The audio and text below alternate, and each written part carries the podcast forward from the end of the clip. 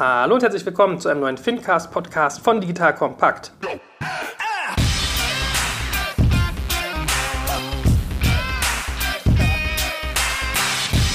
Mein Name ist Jörg Kaczmarek und ich bin wieder in kompetenter, finanzorientierter Begleitung. So, wir fangen vor mir an. Hallo, liebe Miriam, guten Morgen. Hallo, guten Morgen, lieber Joel. Schön, dass ich heute hier bei dir sein darf und freue mich, heute wieder dabei zu sein. Ja, heute ist nämlich jetzt gerade Morgen, während wir aufzeichnen und bei mir mal wirklich bei mir in meinen eigenen vier Wänden. Also wenn man meine Tochter noch im Hintergrund schreien hört, dann, äh, dann ist das sozusagen der Beleg und natürlich äh, sozusagen das kongeniale Duo auf der anderen Seite komplettiert aus Formentera. Hallo, lieber André. Hallo, Joel. Hallo, Miriam vielen Dank, dass ich sozusagen virtuell bei euch sein darf. Ja, du hast jetzt auch bestimmt schon die passende Bräune, wenn du dann wiederkommst, oder? Nein, ich bin wirklich nur ganz kurz hier ähm, als Geburtstagsüberraschung für einen Freund und äh, werde mich auch schon morgen wieder auf den Rückweg machen. Okay. Also wenn ich Miriam so angucke, hast du auch harte Konkurrenz. Die hat schon einen gesunden Teint. Ja? Also es gibt ja so Menschen, die schauen die Sonne nur an und werden braun. Aber ähm, wir wollen ja heute gar nicht über, über Körperpigmentierung sprechen, sondern äh, vielmehr heute über die harten Bretter der Finanzbranche, der Fintech-Branche. Wenn man über Fintechs redet, dann ist ja irgendwie immer Regulierung so ein Wort. Ja? Dann fallen so Worte wie PSD2, BaFin, Stellen, also so die richtig harten Bretter, möchte man meinen. Und weil wir heute mal nachvollziehen wollen, also ihr beide atmet das ja tagtäglich quasi, aber äh, ich und die Zuhörer vielleicht nicht, was das genau bedeutet, soll es heute mal darum gehen, zu verstehen, was eigentlich Regulatorik im Fintech-Bereich so bedeutet. Und wir haben natürlich zwei tolle Firmen hier, die wir daraufhin ja mal sagen, praxiserfahrungstechnisch abklopfen können. Also wir werden auch mal in die, in die Praxiserfahrung reingehen, was ihr denn eigentlich so an Regulierungen bisher erlebt habt und wie das bei euch so war. So, Fangen wir mal ganz bodenständig an. Ist es wirklich so hart und ist es wirklich so intensiv, dass Regulatorik, so eine Fintech-Gründung im Prinzip so hart äh, berührt, dass man da so viel machen muss? Oder ist das manchmal ein bisschen Suppe, die heißer gekocht wird als gegessen? Was, was gibt es eigentlich für Regulatorik bei Fintech? Die ist extrem hart, die Regulatorik. Ich glaube, es gibt keine Branche, die härter ist. Vielleicht noch die Ärzte oder sowas, ich weiß es nicht. Aber ähm, das Wort ist ja schon Fin und Tech. Und Tech ist wahrscheinlich noch das Einfachere. Und Finn ist eigentlich, dort ist alles reguliert. André hat es eben so schön gesagt, nichts ist möglich ohne Regulierung, oder? Ähm, das ist so mein Eindruck und natürlich auch die letzten Jahre immer sehr geprägt davon gewesen. Wie ist es bei dir, Herr Veteran? Ich glaube in der Tat, ähm, dass Fintech, ähm, ich glaube, ich glaube, es gibt ein paar andere Branchen auch, genau wie Miriam gerade gesagt hat, wie Gesundheit und auch ein bisschen Telekommunikation, immer einhergeht mit, mit, mit, Finanz, äh, mit, mit, mit Finanzaufsicht. Und ähm, wenn du halt so mit, mit äh, Banken auch über das Thema Fintech und so was sprichst, dann sagen die immer so, na, euch geht's so gut, ihr seid nicht reguliert und wir haben irgendwie diese ganzen Regularien und unsere ganze Compliance macht uns sozusagen, ja, macht uns sozusagen das Leben so schwer. Ähm, und äh, was du halt jetzt mittlerweile merkst, ist, dass halt irgendwie auch nahezu alle Fintechs auch in so eine, in, in so eine Richtung gehen. Und in, in, in, insofern hast du eigentlich bei nahezu jedem Fintech-Modell, bei jedem Finanzdienstleistungsmodell, wo Tech mit drin ist, irgendwo auch das Thema Regulatorik. Ist es immer so heiß, wie es gegessen wird? Hm, ich glaube, es ist jedenfalls etwas, worauf alle ähm, eine Obacht haben sollten. Und äh, keiner, der halt irgendwie sich mit dem Thema Fintech beschäftigt und eine Firma gründen sollte, sollte das ohne eine regulatorische Beratung und ohne eine Betrachtung dessen, was er tut, ob das regulatorisch relevant ist, umsetzen, zu, umsetzen versuchen. Und ähm, das ist, glaube ich, ähm, schon speziell gegenüber anderen, gegenüber anderen Branchen. Hm. Wer sind denn so die Instanzen, mit denen ich mich da auseinandersetze? Also wer kontrolliert denn eigentlich, wie gut ich reguliert bin? Also oder wer reguliert mich, muss man eigentlich sagen? Ja, du hast auf der einen Seite natürlich erstmal das Finanzministerium als Gesetzgeber, beziehungsweise die europäische, ähm, ähm, also das Europaparlament, die Europäische Kommission als Gesetzgeber, die halt ganz, ganz viele Dinge mittlerweile europaweit versucht zu regeln. Also wir haben ja seit ein paar Jahren seitdem wir den Euro haben und seitdem wir halt auch alle unsere IBANs haben, eine SEPA, eine Single European Payment Area. Und ähm, da werden halt viele, viele ähm, für Finanzdienstleistungen ähm, relevante Gesetze mittlerweile gemacht.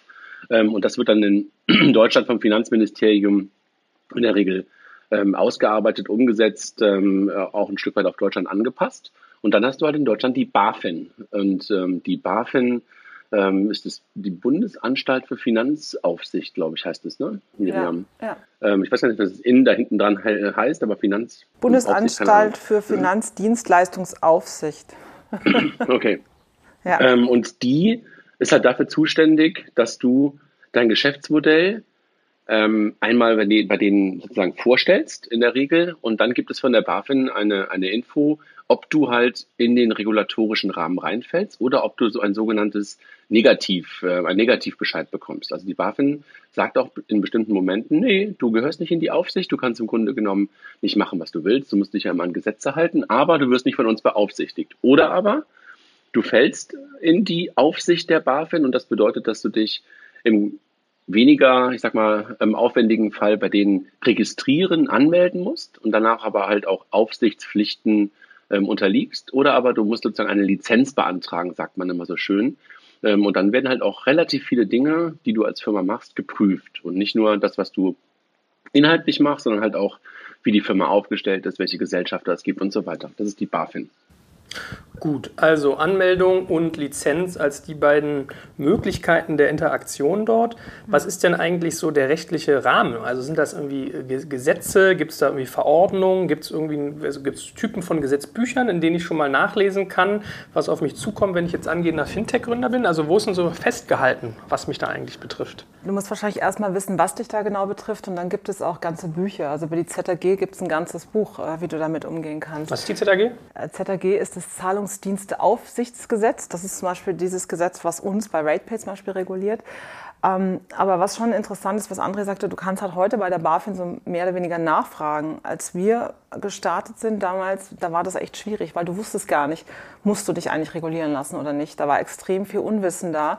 Und äh, wir hatten damals eben mit Anwälten gesprochen, die uns erstmal gesagt haben, nee, ihr müsst gar nicht reguliert sein. Und wir dachten, wir können erstmal ohne. Mhm. Ähm, wir haben aber dann irgendwann doch mal diverse Schreiben von der BaFin bekommen, die uns gesagt haben, nee, nee, das äh, geht so nicht, was ihr da macht.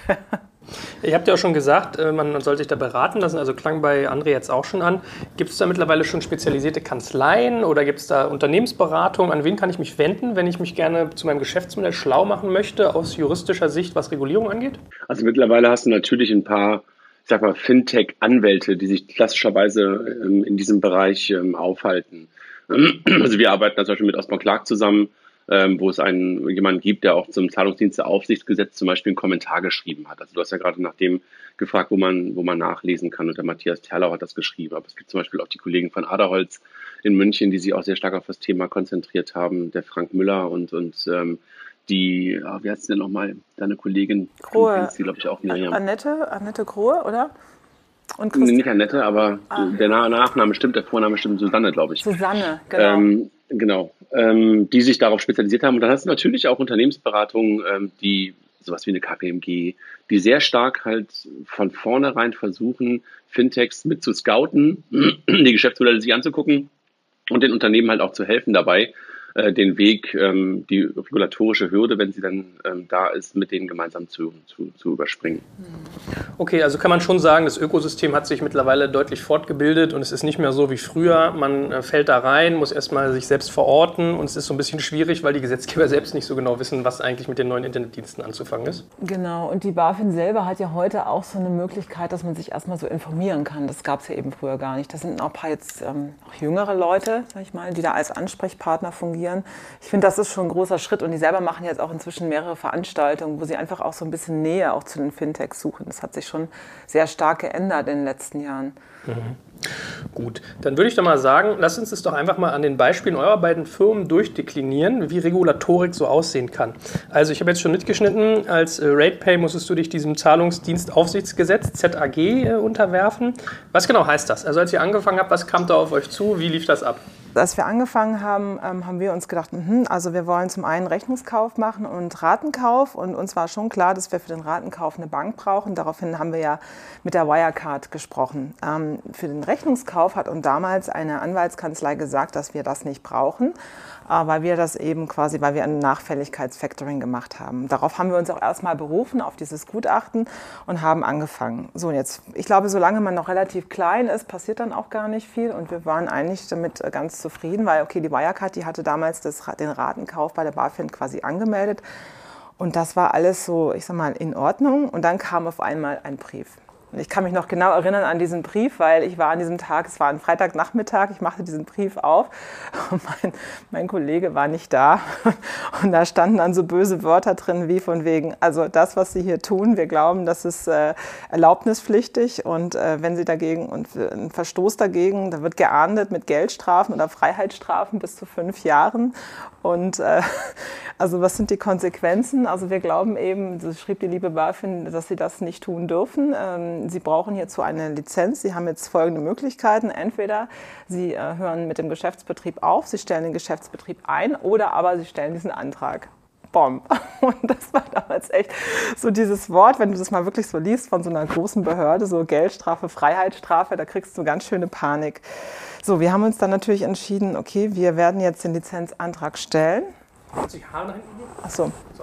Wir werden den Lizenzantrag stellen und äh, haben dann losgelegt. Und äh, also, was brauchen wir dazu? Also Lizenz für einen, einen ZAG-Lizenz, nochmal wie gesagt, Zahlungsdienste-Aufsichtsgesetz. Das ist im Prinzip die kleine Banklizenz, sodass wir quasi reguliert sind als Finanzinstitut, aber wir sind keine Vollbank. Also wir dürfen alles das machen, was eine Bank darf, allerdings kein Einlagengeschäft und keine Zinsgewinne. Also so kann man es mal ganz einfach sagen. Ähm, also, wir haben dann diesen Erlaubnisantrag gestellt und äh, was musste da alles rein? Also es war ein Riesending. Wir mussten also Darstellung des Geschäftsplans, Budgetplanung für die nächsten drei Jahre. Es musste rein, also Mindestkapitalanforderungen, dann eben eine Sicherheitsanforderung für das Entgegennehmen und Verteilen von Geldbeträgen. Also wir mussten genau dokumentieren, wie das eigentlich passiert, wie der Prozess läuft, wo wir an welcher Stelle wir das Geld entgegennehmen und wie genau wir das verteilen. Dann äh, mussten wir nachvollziehen, also der BaFin nachvollziehen, ähm, nachvollziehen, zeigen, wie eigentlich bei uns die internen Kontrollmechanismen funktionieren. Das heißt, wir, mussten wir mussten denen eben aufzeigen, wie bei uns die Maßnahmen sind zur Einhaltung der ganzen Geldwäschegeschichten. Ja? Äh, zum Beispiel gibt es spezielle Anforderungen an Terrorismusfinanzierung, also so ein Zeug. Ja? Das ist also musste alles rein. Dann mussten wir aufsetzen einen Prozess, den wir auch dokumentieren mussten, wie läuft die Händlerprüfung gegen Sanktionslisten und Embargolisten. Das heißt, es gibt manche Händler, wenn die eben gegen irgendwelche Embargos verstoßen, machen wir uns eben auch strafbar, wenn wir solche Online-Händler aufnehmen. Äh, wir mussten eben diese ganzen formalen Voraussetzungen erfüllen, wie buchhalterische Auflagung, dass es eben am Ende auch von dem Wirtschaftsprüfer geprüft wird nach unterschiedlichen Prüfungen, HGB, ähm, IFRS. Dann mussten wir, und das war sicherlich auch ein ganz, ganz großer organisatorischer Hürde, wir mussten eben den Aufbau der Firma, wir mussten in Markt und Marktfolge das Unternehmen teilen. Das sagt dem Laien jetzt nichts, aber in der Bank ist das ein Standard. Das heißt, im Prinzip sind das zwei unterschiedliche Bereiche, die sich, gegen, äh, die sich gegenseitig überwachen. Also es geht immer das Vier-Augen-Prinzip und eigentlich darf der eine ohne den anderen nichts machen. Das heißt, also im, Vertra im, im Sales, wenn Verträge gemacht werden, müssen die immer von Risk freigegeben werden. Wenn Risk meint, nee, das gefällt mir nicht oder legal, dann dürfen wir diesen Kunden nicht an Bord nehmen.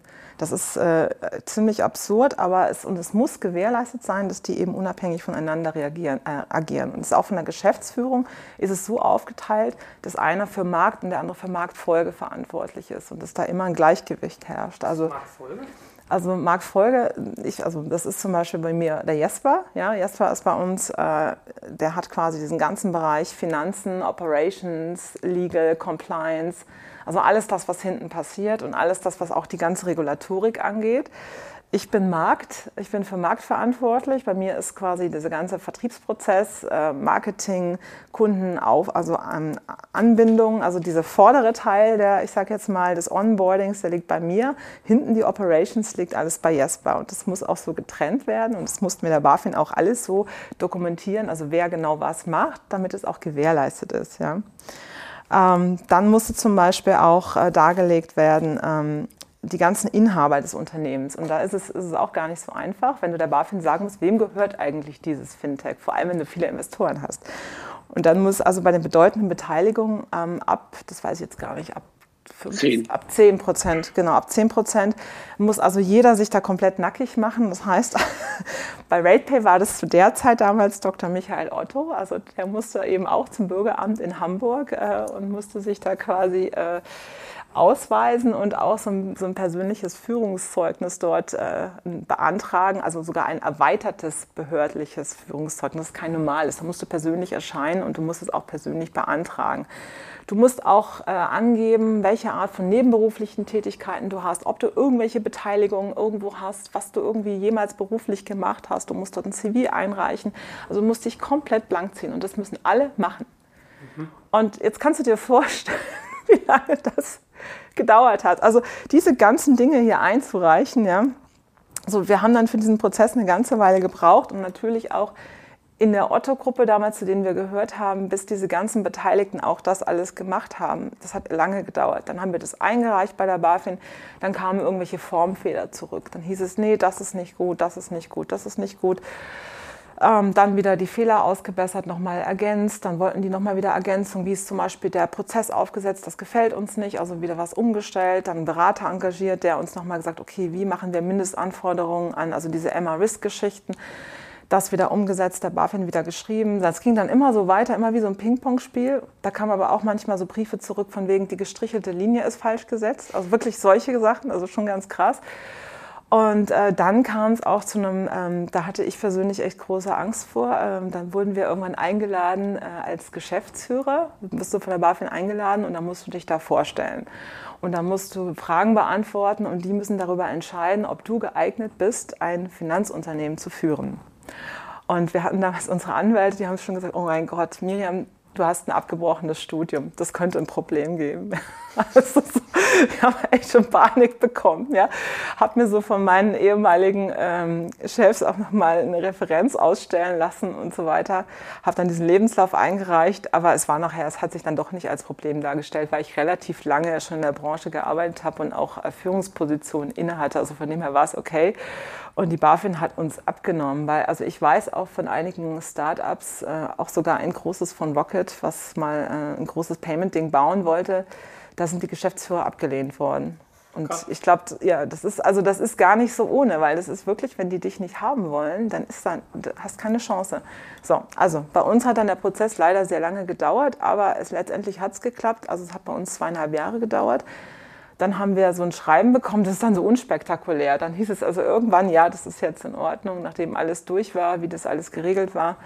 Und äh, dann haben die uns diese Erlaubnis erteilt. Jetzt sind wir aber beaufsichtigt. Damit ist es ja nicht zu Ende. Jetzt ist es quasi so, jetzt bist du ein, äh, ein unter der Aufsicht stehendes Unternehmen und du musst ja immer, äh, du musst ja immer diese ganzen Anforderungen wieder erfüllen. Und dann kam mir die PSD 2, das wurde dieses Jahr umgesetzt. Also haben wir wieder neue Anforderungen bekommen. Haben wir kaum die Erlaubnis gehabt, mussten wir schon wieder neue Anforderungen äh, hier quasi einreichen. Also mit der PSD 2 kamen eben nochmal so zusätzliche Geschichten wie. Ähm, das greifen wir gleich mal auf, was PSD 2 ist. Genau, das, das ist André, der totale Spezialist. Also da ging es eben vor allem darum, dass die wissen wollten, wie geht man mit Sicherheitsvorfällen um, wie überwachen wir, wie äh, sichern wir den Zugang zu sensiblen Zahlungsdaten, wie äh, läuft das mit personenbezogenen Daten, wie ist die IT-Sicherheitsstrategie, wie ist bei uns ein ISO, also wir mussten auch ein vollkommenes ISO-Manager einziehen, Krisenmanagement, was passiert beim Tod der GF und lauter solche Sachen. Also all diese Themen mussten wir so, da mussten wir ein Konzept für erstellen, auch für die BaFin wenn man sich das vorstellt, das ist, also, das ist schon ein großer Aufwand für ein jüngeres Unternehmen, ich sage es mal so. Ähm, ja, der Vorteil war, dass wir also im Zuge dieser ganzen, ich sag mal, PSD2-Geschichte mit der BaFin haben wir auch das Ganze glatt gezogen für die Datenschutzgrundverordnung. Das heißt, wir waren jetzt also auch nicht mehr im Stress, weil wir äh, das alles jetzt schon umgesetzt hatten zu Ende letzten Jahres. Also deshalb war das für uns jetzt ganz entspannt im Mai. Und äh, ja, so läuft es dann aber heute, wie gesagt, äh, fortlaufende Aufsicht. Es wird also immer, ähm, wir haben also immer diese Mindestanforderungen an Risikomanagement. Wir müssen immer Stresstests machen, die ihn vorweisen. Wir haben immer eine Anforderung an die, ans Eigenkapital, müssen also immer ähm, Sorge tragen, dass genug Eigenkapital vorhanden ist. Wenn das irgendwie knapp wird, müssen wir uns irgendwie gucken, dass wir da, wir haben uns auch so ein Vehikel aufgebaut, um eben eine Finanzierung hier immer drin zu haben, dass wir also immer diese Anforderungen erfüllen. Wir müssen, also wenn ein schwerwiegender Sicherheitsvorfall passieren würde, müssten wir sofort melden. Wir müssen aber auch zum Beispiel neue Mitarbeiter in der, in, in der Geschäftsführungsebene und Geschäftsleitungsebene der BaFin melden. Und zum Beispiel äh, auch bei unserem Kollegen Urs, den wir jetzt befördert haben, den müssen wir auch, da muss die BaFin auch erstmal jetzt nochmal absegnen, dass das auch so in Ordnung ist. Ähm, und es muss immer sichergestellt werden, dass die jederzeit bei uns Prüfungs- und Kontrollrechte haben. Also es ist schon ziemlich krass, das Ganze. Also das ist, äh, das kann ich nur sagen also wir fühlen uns schon manchmal wie so ein äh, altehrwürdiges Institut an der einen oder anderen Stelle. Aber hat ja alles geklappt. Das war jetzt so ein bisschen der Exkurs bei RatePay. Ja, man merkt ja schon an der äh, Atemfrequenz, also das äh, war ein, ein wilder Ritt. Ja. Wenn du sowas zweieinhalb Jahre lang machst, darfst du trotzdem währenddessen Geschäft betreiben oder musst du dann quasi pausieren? Nee, du darfst dann Geschäft betreiben. Also sobald du den Antrag stellst, wirst du quasi gleichgestellt mit dem, als hättest du eine Lizenz. Es kann dir aber trotzdem, du hast natürlich auch in dieser Zeit, es war natürlich schon auch immer so, so ein Denken, was passiert eigentlich, wenn das jetzt nicht klappt mit der Lizenz. Ja? Also theoretisch hätte es ja auch alles in die Hosen gehen können und wir hätten diese Lizenz nie bekommen. Und dann äh, stell mal vor, wie schrecklich das gewesen wäre. Ja, du hast dann ein Geschäft, was eigentlich schon ganz gut läuft und äh, du hättest den Betrieb einstellen müssen. Also hätte passieren können. Na, ist eine Ablehnung dann immer sozusagen äh, wirklich ein, ein, harter Cut oder kann man dann nachbessern und sozusagen kann so eine Ablehnung auch nochmal zurückgenommen werden? Also du kannst natürlich, also du bekommst dann so Briefe, das ist eben, also du bekommst Briefe, dass man damit, dass man vielleicht das in Erwägung zieht, die Lizenz nicht zu geben, weil eben, was weiß ich, irgendwelche schweren Sachen äh, darf oder nicht stimmen, ja, oder Dinge einfach den Anforderungen nicht entsprechen. Da kannst du natürlich Einspruch erheben und kannst dagegen irgendwie, äh, ich sage jetzt mal, ja, kannst versuchen, dagegen Einspruch zu erheben, aber letztendlich muss ich, glaube ich, sagen, die BaFin hat immer den, den längeren Hebel. Ja, also aber ist, ist abgelehnt gleich abgelehnt oder gibt's, ist da... Das ist eine gute Frage. Also wir haben halt immer nur, wie gesagt, wir haben für uns immer nur so gedacht, was machen wir eigentlich im Falle, wenn sie uns ablehnen. Also wir hatten einen Plan B, also wir hatten dann uns überlegt, wie wir mit der Bank, mit der wir sowieso schon was gemacht haben, dann mit der Bank eben auch die anderen Produkte machen können. Aber es wäre sicherlich auf Dauer wäre das für uns kein haltbarer Zustand gewesen. Also ich glaube, auf Dauer hätte der Ratepen nicht überlebt, hätten wir die Lizenz nicht gehabt oder hätten wir sie nicht bekommen. Und jetzt mal so rein von der... Es kommt, es kommt, es kommt glaube ich, darauf an, äh, Joel, wenn ich einmal kurz ein, einhaken darf. Äh, dass wenn du abgelehnt wirst, in Anführungszeichen, ähm, du mit Sicherheit nachbessern kannst. Ähm, wenn es aber ganz, ganz wesentliche Themen gibt, äh, wo, keine Ahnung, vielleicht irgendwie das Geschäftsmodell ähm, in Frage gestellt wird, dann wird es, glaube ich, schwierig. Aber äh, natürlich kannst du irgendwie versuchen, das mehrfach zu tun, aber die Hürden werden mit Sicherheit höher. So, und jetzt mal so von der menschlichen Komponente. Wie fühlt sich das so an? Also, hast du da irgendwann eine Ansprechpartnerin, die ruft man dann an und sagt, dann sagt die irgendwie, ja, hallo Miriam, hier ist Ulla. Du, ich habe hier noch was auf dem Tisch von dir. Oder ist es wirklich so hart, Behörde, Zettel, so, so weiß ich nicht, ein bisschen so die, die Sekretärin mit strenger Brille und gemeinem Blick so? Wie muss ich mir das vorstellen? Also, das ist nicht so nett wie hier bei dir zum Kaffee trinken. also wir haben einen Sachbearbeiter, der ist für uns verantwortlich und mit dem tauschen wir uns aus. Und man muss schon sagen, so mit der Zeit entsteht da sowas doch eigentlich ein ganz gutes Verhältnis, wo man auch anrufen kann und fragen kann. Das war natürlich am Anfang nicht so. Am Anfang war das eher so sehr, sehr formell und äh, heute kann man durchaus mal eine Frage stellen. Mhm. Und ich glaube, am Anfang ist es natürlich auch, man muss ja auch so ein bisschen lernen, mit der Behörde umzugehen, weil am Anfang hat man immer auch so Bedenken, denkt man, hm, wenn man jetzt eine falsche Frage stellt, wird einem das jetzt irgendwie, ich sag mal, kriegt man nachher hinterher Probleme, ja, weil man diese Frage gestellt hat. Ähm, das ist jetzt einfach ein bisschen entspannter geworden, das Verhältnis. Ja. Also das finde ich schon. Also wir haben einen festen Ansprechpartner bei der BaFin, auch bei der ach so, Bundesbank beaufsichtigt uns ja auch noch. Also hier in Berlin ist dann die Bundesbank. Und da gibt es ja auch eine Dame, äh, mit der wir eigentlich da im Kontakt stehen. Und der müssen wir auch immer alles melden. Das ist dann Ulla sozusagen. genau. ja, aber ist das, meinst du, das ist manchmal auch so ein bisschen Abschreckung, dass das auch so ein bisschen... Äh Du, Methodik ist? Also ganz ehrlich, also wenn ich jetzt früher habe ich natürlich gedacht, oh mein Gott, wie furchtbar ist das alles, ja. Auf der anderen Seite die BaFin hat uns schon, muss man ganz krass sagen, erzogen, diese Prozesse so dermaßen in den Griff zu kriegen und daran zu arbeiten, dass die echt gut laufen. Ja. Und natürlich, glaube ich, ist es, äh, wenn du das schaffst, da durchzukommen, ja, dann hast du auch deine Prozesse im Griff. Mhm. Und das ist natürlich im Zahlung, also im Bereich mein ZAG Zahlungsverkehr, da wird dir ja nichts verziehen. Wir machen Echtzeitprozesse, ja, und Realtime-Zahlungsverkehr. Das ist nicht so, wenn du da was, wenn du da, wenn das nicht richtig funktioniert, wenn die Gelder irgendwie äh, nicht richtig äh, von, von dem einen zum anderen kommen oder wenn der Geld verschwinden würde, das geht nicht. Mhm. Ja, das, ja, stimmt. Also deshalb denke ich einfach, das muss, deshalb hat die Behörde auch wirklich ihren Sinn. Also grundsätzlich finde ich das auch gut, dass es das gibt. Ja, also es gibt eben manche Dinge, die sind vielleicht in anderen Ländern etwas entspannter und da könnte man vielleicht auch in Deutschland die Dinge manchmal etwas entspannter sehen. Ja, und vielleicht auch mal auch mal ein bisschen über den Tellerrand denken, dass manche Prozesse vielleicht für kleinere Unternehmen nicht ganz so viel Sinn machen. Aber grundsätzlich befürworte ich, dass es das gibt. Mhm. So, Herr Bajorat, jetzt wurden Sie hier schon als Experte in Sachen PSD2 vorgestellt. Das Wort fiel ja eben und wir wollen ja die Leute auch ein Stück weit abholen. Also, wenn ich mir bei Payment and Banking immer die Podcasts anschaue, die auch jedem hier ans Herz gelegt sein, dann äh, kommt das da öfters mal vor, PSD2. Magst du mal ganz kurz erklären, was das eigentlich genau ist? Gerne. Vielleicht äh, lass mich noch zwei Sätze vielleicht ganz kurz sagen zu, zu Miriam. Ich glaube, der Unterschied bei Miriam ähm, zum Thema ähm, Antrag von, von RatePay und ZAG ist, dass es das schon etwas länger gibt und, und Miriam nicht mit einem komplett neuen Gesetz konfrontiert wurde, sondern dort auch die Aufsicht, äh, also eine Bundesbank und eine BaFin, durchaus schon Erfahrungen hatte. Und ähm, Miriam natürlich in einem Umfeld unterwegs ist, wie sie es gerade schon gesagt hat, wo wirklich Geld fließt und wo wirklich auch Geld sozusagen ähm, in, in, der, in der Hoheit von RatePay eine Zeit lang ist. Und das ist natürlich nochmal ein ganz, ganz anderes Thema, als wir das zum Beispiel in der PSD2 haben. Was ist die PSD2? Die PSD2 ist im Grunde genommen eine Verlängerung oder eine Erweiterung der Payment Service Directive 1, die vor ein paar Jahren in den Markt gekommen ist. Dort hatte man das Ziel auf europäischer Ebene, getrieben durch die Europäische Kommission und durch das Europäische Parlament, ähm, Wettbewerb zu fördern und Wettbewerb zu fördern im Banken-, im Zahlungsverkehrsmarkt. Man hat ähm, das Ziel gehabt, die Hürde ähm, ein bankartiges Geschäft ähm, zu, äh, anzubieten, nach unten zu schrauben. Das heißt, dass du halt eher Technik, technisch, technikgetrieben als Unternehmen Dinge machen konntest, die bis dahin nur Banken vorbehalten waren. Und, ähm, oder Zahlungsinstituten vorbehalten waren, Acquirern und sowas vorbehalten waren. Und das wollte man halt mit der PSD 2 nochmal erweitern oder hat man erweitert auf den Bereich Banking. Also PSD 1 war Payment, PSD 2 ist auch Banking. Ähm, und dort werden Banken dazu verpflichtet, europaweit ihre Infrastrukturen zu öffnen. Was heißt das? Dass du dann zukünftig ähm, die Infrastruktur der Bank, um Zahlungen auszuführen, um Überweisungen zu machen und um Kontoinformationen abzurufen, als Dritter nutzen kannst.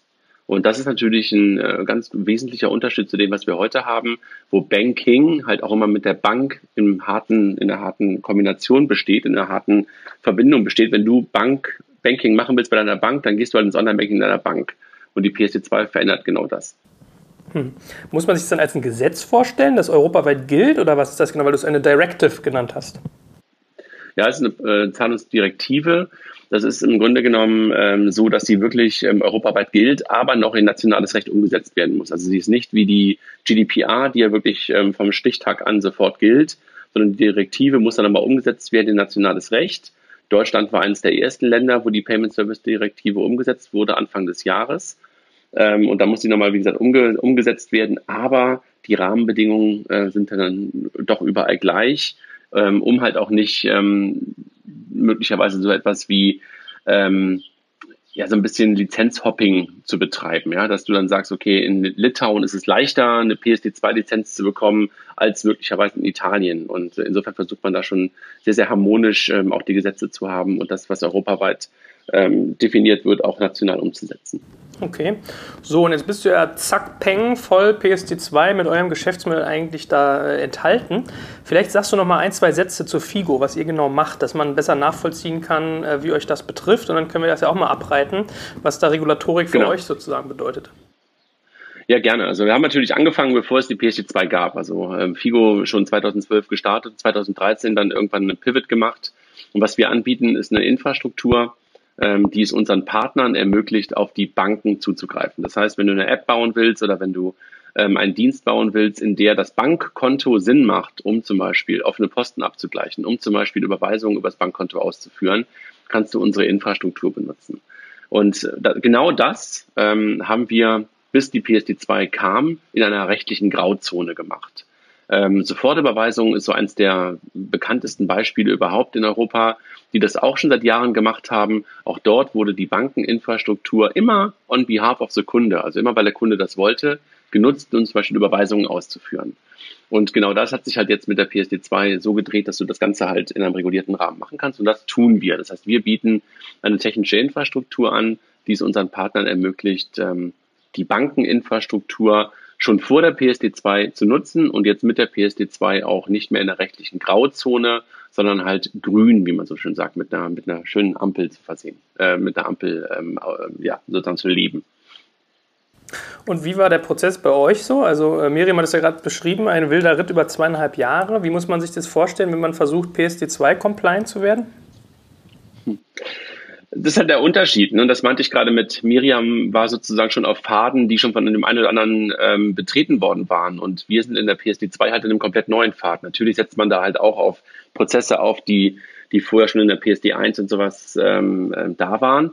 Aber das Gesetz musste halt erstmal geschaffen werden. Die rechtlichen ähm, und technischen Rahmenbedingungen mussten erstmal gegeben werden. Das heißt, dass unsere Arbeit ähm, eigentlich schon viel, viel früher begonnen hat, indem wir ähm, uns Mühe gegeben haben, schon bevor das Gesetz in Kraft getreten ist, Kontakt aufzunehmen zur, zur Aufsicht, Kontakt aufzunehmen zum Gesetzgeber, Kontakt aufzunehmen äh, zu einer Bundesbank, ähm, um halt im Vorfeld, weil wir halt diese besondere Situation hatten, dass wir eigentlich schon PSD2-Dienste angeboten haben, ohne dass das Gesetz da war, ähm, allen klarzumachen, was da eigentlich passiert, wie wir das Ganze tun und wie möglicherweise auch eine marktorientierte Umsetzung stattfinden könnte. Und da sind wir halt so ungefähr seit 2015 ähm, in einem relativ guten Dialog, nee, nicht relativ, sondern mit einem guten Dialog mit, mit ähm, allen drei Parteien gewesen ähm, und haben halt versucht, unseren Input ähm, in die Gesetzgebung und ähm, in, die, in die Aufsicht mit, mit, mit reinzugeben. Und ähm, jetzt selber, seit, seit Januar ist das Gesetz in Kraft, Anfang Februar ist das Gesetz in Kraft,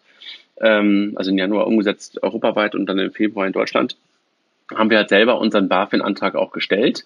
Und dadurch, dass es aber noch keinen PSD2-Antrag eigentlich gab, ähm, sind wir wahrscheinlich mit ein paar anderen ungefähr parallel jetzt bei der BaFin aufgeschlagen, haben ähnliche Anforderungen zu erfüllen wie, wie Miriam. Bei der PSD2 musst du unterscheiden zwischen zwei verschiedenen Arten. Einmal ist es ein Account Information Service. Dafür musst du dich nur anmelden. Dafür brauchst du keine wirkliche Lizenz und ein Zahlungsauslösedienst, also ein Payment Initiating Service. Und dafür musst du eine Lizenz äh, beantragen. Und die Dinge, die eine Aufsicht von dir als Unternehmen sehen will, äh, hat Miriam eigentlich vorhin schon gesagt. Also von der Geschäftsleiter-Tauglichkeit ähm, bis hin ähm, deiner Gesellschafterlisten, deines Geschäftsplans, all die ganzen Dinge.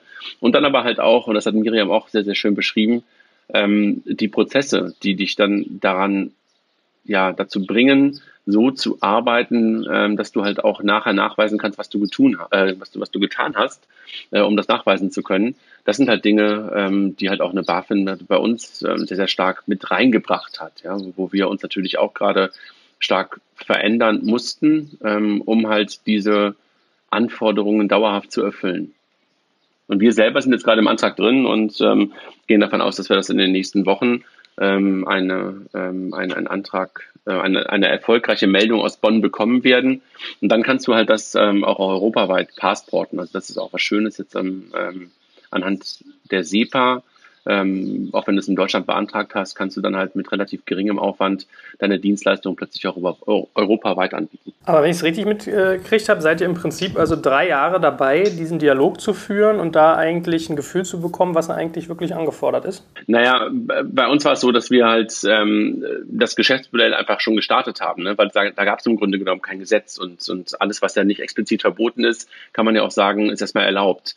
Es war aber absehbar, ähm, schon in 2013, 2014, dass da was kommen wird. Und ähm, das wussten wir so seit 2013 und haben dann angefangen, langsam aber sicher Kontakt aufzubauen. Ja, und das ist ja nicht ganz so leicht. Also wenn du einfach als Startup mit drei, vier Leuten unterwegs bist, ähm, zur Bundesbank oder zu einer BaFin oder halt auch zum, ähm, zum Gesetzgeber Kontakt aufzunehmen, ähm, da helfen dir dann halt ähm, sowas wie der Bitkom zum Beispiel, ne? also wo wir dann sehr früh Mitglied waren das kann man jetzt irgendwie äh, unter Lobbyarbeit ähm, verzeichnen, ist es dann irgendwie auch, aber die helfen dir natürlich dann, gewisse Türen zu öffnen. Oder halt auch der Bundesverband Deutscher Banken, wo wir auch Mitglied geworden sind, dass du da halt eine schnellere, einen schnelleren Zugang bekommst und, und eine andere Wahrnehmung bekommst, als wenn du halt alleine versuchst, irgendwie den Telefonhörer abzunehmen und irgendwie in Bonn anzurufen und zu sagen, so, okay, jetzt möchte ich gerne mal denjenigen haben, der zukünftig für meinen Lizenzantrag in der PSD2 zuständig ist oder aber noch vorher in einem Finanzministerium anzurufen um zu sagen, wer ist denn hier ähm, der zuständige Referent für das Thema PSD2?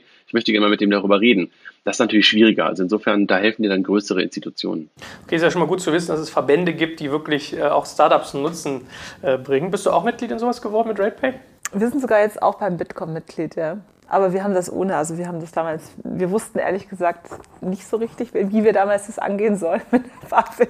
Also ich, da, ich bin damals noch nicht so wie andere auf die Idee gekommen, wirklich Kontakt zur Behörde aufzunehmen. Wir haben dann erstmal, wir haben das über Anwälte erstmal gemacht. Eigentlich war da mein bester Sparingspartner, der ist auch von Aderholt, der Christian Walz, den kannte ich schon sehr lange. Mit dem habe ich relativ viel immer Kontakt gehabt und äh, ich muss sagen, wir arbeiten auch sehr viel mit dem zusammen. Okay, ich sehe schon, hier freuen sich einige Juristen Alle, hinterher über Ja, aber es gibt, es gibt wirklich ein paar, die halt schon sehr lange in der Branche einfach sind und die das sehr, sehr gut kennen. Und wir hatten dann auch äh, den Antrag selber mit einer anderen Kanzlei gemacht. Ähm, das, das war eben so, ähm, weil wir, mit, weil wir ja bei Otto waren. Da muss ich sagen, äh, ich hätte im Nachhinein das doch auch schon auch gerne mit Aderholt gemacht gehabt, weil ich immer das Gefühl hatte, die sind einfach sehr nah da dran. Die sind zwar kleiner, aber sind eben darauf spezialisiert. Mhm. Was, man, was, was ich gerne noch ergänzen würde, und ähm, das geht so ein bisschen in die Richtung auch der Aufsicht und, und, und des, der, der Gesetzgeber. Ähm, ich habe das während der ganzen PSD2-Diskussion als super, super ähm, fruchtbar empfunden. Also das war nicht so, dass da irgendwie ähm, die, die Schotten unten waren, sondern ganz im Gegenteil. Da war halt echt ein Dialog da ähm, und auch ein vertrauensvoller Dialog da. Natürlich war es nicht so, dass du ähm, immer sagen konntest, ey, wir wollen das so haben und die haben irgendwie jetzt gesagt, ja klar, machen wir sofort so, sondern haben natürlich auch ähm, sehr stark ihre Meinung vertreten, aber was halt äh, wirklich toll zu sehen war, dass man wirklich in einem echt guten Dialog ähm, das Ganze versucht hat voranzutreiben. Ähm, und das habe ich irgendwie auch so aber du hast ja auch nicht so häufig die Situation, dass neue Gesetze aus Europa nach Deutschland kommen, die umgesetzt werden und das wirklich das Geschäftsmodell von, von äh, einer ganzen Menge Firmen verändert. Aber das fand ich wirklich super ähm, konstruktiv im Umgang miteinander. Ne? Und das wird man halt sehen, weil das war der, der Schritt bis zum Gesetz, der ist jetzt da. Ähm, und äh, jetzt wird man halt sehen, wie es dann wirklich auch in der, im, im Alltag stattfinden wird, weil das ist ja dann das wirklich Interessante. Du hast da vorhin nachgefragt, was passiert denn, wenn du nicht lizenziert bist, wenn du nicht registriert bist? Was passiert, wenn du möglicherweise plötzlich die Anforderungen nicht mehr erfüllst? Du kriegst in der Tat nicht sofort deine Lizenz entzogen, wenn du nicht irgendwie wahrscheinlich strafbare Handlungen ähm, ähm, machst. Aber äh, das wird natürlich jetzt wirklich interessant, weil was du halt merkst, bis zu dem Zeitpunkt PSD 1 und PSD 2 waren natürlich die Institute, die bei einer BaFin beaufsichtigt wurden, deutlich weniger. Und jetzt hast du plötzlich ganz, ganz neue Institute oder ganz, ganz neue Konstrukte, ganz, ganz neue Unternehmen, die viel technischer unterwegs sind und einfach auch die Anzahl, die pure Anzahl dieser Unternehmen wächst halt. Das heißt, ich sag mal, die Anzahl der zu beaufsichtigen Unternehmen mit komplexeren Modellen wächst halt auch. Und äh, da wird man halt jetzt ja mal beobachten müssen, wie die Aufsicht damit äh, dauerhaft umgehen wird. Hm. Könnt ihr mal beschreiben, wie sich das so angefühlt hat oder wie ihr das gemacht habt. Ihr seid irgendwie junge Unternehmen gewesen mit teilweise wenigen Mitarbeitern, die auf einmal Anforderungen erfüllen müssen, die halt weit über das hinausgehen, was man solchen Firmen sozusagen normalerweise zumuten möchte. Wie habt ihr das gemacht? Seid ihr irgendwie hingegangen, habt euch irgendwie ganz viele neue Mitarbeiter eingestellt? Habt ihr irgendwie Beratung bekommen? Ist es organisch gewachsen? Und ich meine, wie stellt man sich das auch im Alltag jetzt vor? Also müsst ihr jetzt irgendwie jeden Tag, vergehen dann irgendwie zwei Tage darauf, irgendwie Regulatorik durchzuchecken und irgendwie zu schauen, so, habt ihr eure Stresstests im Griff? Äh, äh was passiert da gerade an der Payment-Front? Sind wir bei der Händleranbindung sauber und, und, und? Also wie sieht das im Alltag alles aus?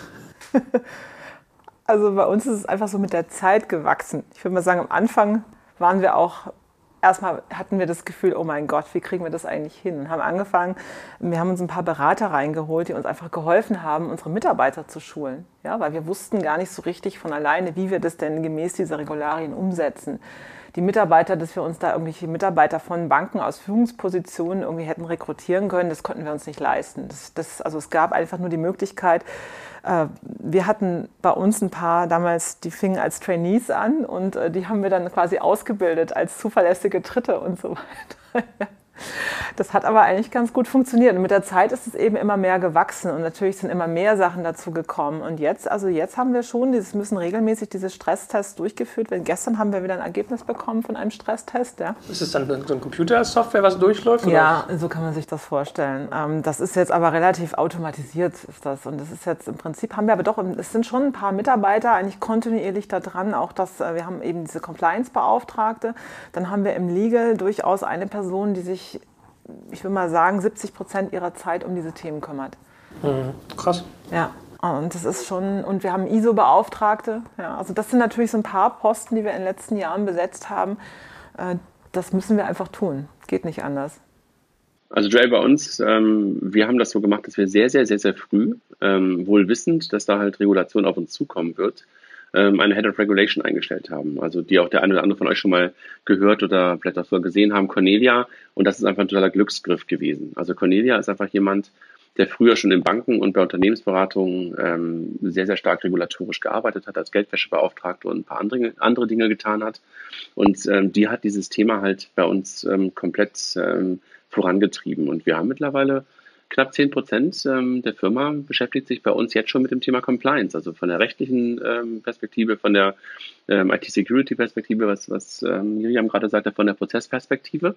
Und natürlich sind die einfach Teil der gesamten Firma. Also von der Softwareentwicklung über Partner-Onboarding, fast schon über Support, ist es immer so, dass in irgendeiner Art und Weise ähm, Compliance, in Anführungszeichen Regulation, ähm, auch ein Produkt ähm, mitredet und eine Meinung hat dazu und letztendlich sogar so etwas wie ein Veto hat. Ne? Und ähm, absolut, also ist Teil der, Teil der Firma. Ähm, und aber auch ein guter Teil der Firma bei uns, muss ich sagen. Gehört einfach dazu, wenn du halt Finanzdienstleistungen machen willst. Ich kann mal eine ganz kleine lustige Anekdote dazu erzählen. Also wir haben so einen HelloFresh-Automat bei uns im Büro, den hast du schon mal gesehen, mhm. oder? Und dieser HelloFresh-Automat, der geht normalerweise in ins WLAN der Firma. Das hat aber unsere ISO-Beauftragte, die wollte das nicht. Die hat gesagt, das passt nicht in unsere Datenschutzanforderungen, unser IT-Sicherheitskonzept für die BaFin. Das muss anders gemacht werden. Das war ein Riesenthema mit HelloFresh. Wie das dann, ich weiß gar nicht, wir haben es dann über eine, irgendwie eine 3G-Verbindung nachher gelöst, also ganz anders. Ja? Also das ist eben nicht in unserem Netzwerk hängt, dass da nichts anderes drin ist, was da irgendwie ein Takeover machen könnte irgendwie. Okay, krass. Also bis zum Kühlschrank hin muss alles compliant sein. Ja. Ja, krass. Stellt man dann eigentlich nur Anwälte ein oder wen äh, heiert man sich da, wenn ihr sowas macht? Also du hast schon Leute, die halt, ähm, also Anwälte bzw. Menschen mit rechtlichem Hintergrund ja. sind nicht so schlecht. Ähm, wir haben, also Cornelia zum Beispiel ähm, hat durchaus eine juristische Ausbildung ähm, und wir haben auch einen, ähm, einen Anwalt, äh, kein Anwalt, aber einen Juristen auch bei uns. Ähm, aber ansonsten hast du halt auch Menschen, ähm, die halt vor allen Dingen auch Prozesse können. Genau. Äh, und beim Internet Security Officer, also beim ISO, ähm, es ist natürlich keine Juristen, aber verschiedene Kompetenzen, die du halt in der Compliance brauchst, aber nicht nur Anwälte. Jetzt wollen wir ja für irgendwie Startups, die vielleicht gerade in der Gründung sind, die Bock haben, was mit Fintech zu machen und bis hier noch zuhören und noch nicht abgeschreckt sind, auch mal so ein bisschen anleiten. Ähm, wann muss ich mir eigentlich über Regulatorik Gedanken machen? Also wenn ich, was, was muss ich tun, damit mir irgendwie bedeutsam wird, okay, ich sollte jetzt wohl mich mal Richtung Bonn orientieren, weil wenn ich mal hier so in Miriams Unterlagen gucke, es gibt irgendwie ein Kreditwesengesetz, es gibt ein Kapitalanlagengesetzbuch, es gibt ein Zahlungsdienstaufsichtsgesetz, es gibt die PSD 2. Also Gibt es irgendwie so eine Faustregel, wenn du dies, das und oder jenes machst, solltest du irgendwie äh, reguliert werden und äh, hol dir schon mal einen Anwalt ins Haus oder wie muss ich mir das vorstellen? Also eigentlich kannst du wahrscheinlich sagen, also wenn wir auf das Payment- und Banking-Thema gucken, sobald du halt Geld bewegst, also sobald du Geld von links nach rechts bewegst, ähm, bist du jetzt irgendwie so in der PSD 2 ähm, mindestens ähm, oder auch in der PSD 1. Und wenn du halt Geld hältst, bist du sowieso noch, noch viel tiefer in der Regulatorik drin. Und ansonsten, wenn du halt berätst oder wenn du vermittelst oder wenn du halt Empfehlungen aussprichst in Sachen Anlage, halt auch. Also das ist halt ähm, nahezu überall. Und ähm, was würde ich tun? Ähm, ich würde, sobald ich mir halt äh, Gedanken über ähm, ein, ein neues Thema mache, ähm, würde ich schauen, dass ich mit jemandem spreche, der sich mit dem Thema Regulatorik auskennt, ein bisschen äh, aus dem eigenen Netzwerk drauf gucken. Und ich weiß halt auch von vielen VCs oder von vielen Business Angels, dass es eine der ersten Fragen mittlerweile ist, was hat denn das regulatorisch für eine Bedeutung? Also was seid ihr? Was seid ihr? Ähm, also du, natürlich bist du irgendwie eine Firma und natürlich bist du gerade mit einer Idee unterwegs, aber was, was, was bist du, ähm, was hast du für einen, nicht Titel, aber ihr wisst, was ich meine. Also äh, bist du ein Zahlungsdienst, äh, Zahlungsinstitut, bist du ein Kreditvermittler, bist du ein Makler? Diese Firma kommt hier sofort. Also was bist du in einem rechtlichen Status? Also du kannst eigentlich kein Fintech machen ohne irgendeine Form von Regulatorik. Also am besten suchst du ein Netzwerk. Mein Mann, der ist ja zum Beispiel, der macht ja ähm, so Crowdfunding mit Immobilien. Ah, da brauchst du zum Beispiel, du musst eine Finanzvermittlerausbildung machen, da musst du einen Schein da machen. Mm, und die müssen auch jedes Objekt, was die da irgendwie ähm, bei Zinsbausteinen irgendwie da launchen, müssen die der BaFin vorlegen. Und das muss die BaFin dann abnehmen. Ah, Zinsbaustein macht der Mann? Das mhm. habe ich auch schon mal gehört. Mensch. Ja. Ja. ja. kleine Welt. Und wenn du Marktplatz zum Beispiel hast, hast du früher eben so diese Deliver Heroes dieser Welt, die haben früher mit so einem äh, Konzept gearbeitet. Dass sie ähm, quasi auch die Gelder verteilt haben. Das darf man jetzt auch nicht mehr, also auch strengstens verboten, achtet die, die BaFin eben auch drauf. Also du darfst kein Geld mehr äh, prozessieren oder kontrollieren, also du darfst es einfach nicht in der Hand haben. Und auch das Thema Geldwäsche muss äh, gewährleistet sein. Also die BaFin guckt dann eben auch, dass diese ganzen Seller in, innerhalb eines Marktplatzes, die auch das mit den KYC gemacht wird, also äh, diese, diese also Know Your Customer Prüfung, dass die eben auch alle geprüft werden. Also es gibt ja eigentlich gar kein Thema mehr, wo es nicht ist. Aber wie haben die das gelöst? Ich erinnere mich noch, da war ich damals bei Gründerszene, als das aufpoppte, kurz nach Lieferheld, Delivery Hero Start, ich glaube, es war Lieferheld damals sogar noch, mhm. dass halt die Diskussion war, naja, Lieferheld ist ja eigentlich ein Intermediär, der Kunde oder ein Privatmensch bestellt sich ein Essen, gibt das Geld an Lieferheld und Lieferheld gibt es weiter irgendwie an das Restaurant, das chinesische um die Ecke. So, und damit würden die ja schon irgendwie im Prinzip bankähnliche Dienstleistungen mhm. erbringen. Das war damals das ja, Thema. Vor allem, weil sie, vor allem, weil sie auch noch ihre Marge vorher abgezogen haben. Genau, genau. Das hätten sie auch nicht machen dürfen. Aber die haben es jetzt gelöst mit Etienne. Also Etienne, da, die spitten die Gelder bei denen in Commission und in Seller Funds und, und sobald die Gelder eben auf der Plattform sind, dann werden die sofort ausgezahlt. Also es gibt sofort das Geld an den Seller und an den Marktplatz. Es gibt also kein, das Geld kommt, wird nicht mehr zusammen. Also man darf das Geld nämlich nicht aus dem wie war denn das eigentlich? Man darf diese Auszahlung, die darf man nicht aus den, aus den Bestandsgeldern nehmen. Und das wird, also Etienne macht für die auf jeden Fall die Lösung, dass sie total compliant ist und die haben sich das auch abnehmen lassen. Lange Zeit ähm, haben die Kollegen halt mehr oder weniger in der rechtlichen Grauzone agiert. Hm. Ne? Also als sie sich ja. halt nicht in Etienne ja. oder einen anderen äh, Marktplatzpartner ähm, gesucht haben, äh, haben die es versucht, über einen Agenten zu lösen. Oder das, das sind sozusagen Rechtskonstrukt, Rechtskonstrukte, die aus der Offline-Welt kommen, die dann halt versucht werden, in die Online-Welt zu übertragen dass du halt Leuten, ähm, die halt Geld transferieren, die Agenten sind, die können halt teilweise dann aus diesem Geld heraus auch ihren, äh, ihren Lohn sich herausnehmen, das halt einfach so dann zu übertragen und das haben die eine Zeit lang gemacht, aber das war halt immer maximal maximal äh, dünnes Eis und ähm, jetzt ähm, ist es wohl wirklich so, dass es noch viel mehr ähm, ähm, enforced wird und, und, und die Kollegen halt aufgefordert werden, sich wirklich vernünftige Marktplatzmodelle zu suchen. Ja, es ist ja nie was passiert, muss man ja sagen, nee. in Anführungszeichen. Ähm, auf der anderen Seite ähm, kann aber halt auch, gerade wenn das echt ein Volumen annimmt ähm, und die plötzlich die ganzen Gelder äh, auf ihren eigenen Konten haben, ohne in irgendeiner Art und Weise beaufsichtigt zu sein, das ist natürlich auch echt ein ähm, hartes Thema. Ne? Also wenn du so ein Lieferheld bist und da, keine Ahnung, Hunderttausende, möglicherweise Millionen auf deren Konten erstmal liegen, bevor die jetzt auskehren an den, äh, an den, an den eigentlichen, der das Essen gekocht hat, ähm, das ist natürlich irgendwie auch ähm, schwierig, wenn du da nicht wirklich reguliert bist. Hm. Aber wie gesagt, äh, ich lerne, äh, selbst dort, wo man es nicht vermutet, äh, fängt schon Fintech manchmal an. Und dann gibt es ja noch mehr. Also man könnte das ja noch ausweiten, weil du hast dann ja auch im Zahlungsverkehr gibt es ja auch noch die Kreditwesen. Es gibt ja auch noch das, im Prinzip die Regulierung der Kreditkartenorganisation, das heißt PCI, Payment Card Industry Standard, wo dann reguliert wird, wie eigentlich die, die Kreditkarten gesichert werden, wie eigentlich, was da eigentlich gespeichert werden darf und wer überhaupt was wie speichern darf. Das hast du auch noch. Plus den Verbraucherschutz natürlich auch noch und den Datenschutz. Ja, ja also wenn jetzt jemand jetzt noch Lust hat auf Fintechs, dann äh, sind wir frohen Mutes. Ja? Dann habt ihr schon mal die Feuerprobe bestanden. Ähm, lasst uns doch vielleicht einfach mal zusammenfassen. Ähm, also wir haben gesehen, es gibt jetzt viele regulatorische Feinaspekte, selbst in Modellen, wo man es vielleicht auf den ersten Blick nicht vermutet. Man kann das sehr weit treiben. Es gibt unterschiedliche Instanzen, die da eine Rolle spielen, sei es jetzt behördlich oder auch sozusagen Gesetze, die da zum Tragen kommen. Was sind denn so die zentralen Herausforderungen, wenn ich mit dem Thema Regulierung zu tun habe, auf die ich mich einstellen sollte? Prozesse. ja, unterstütze ich auch. Es ist echt viel Arbeit, viel kleinteilige Prozesse.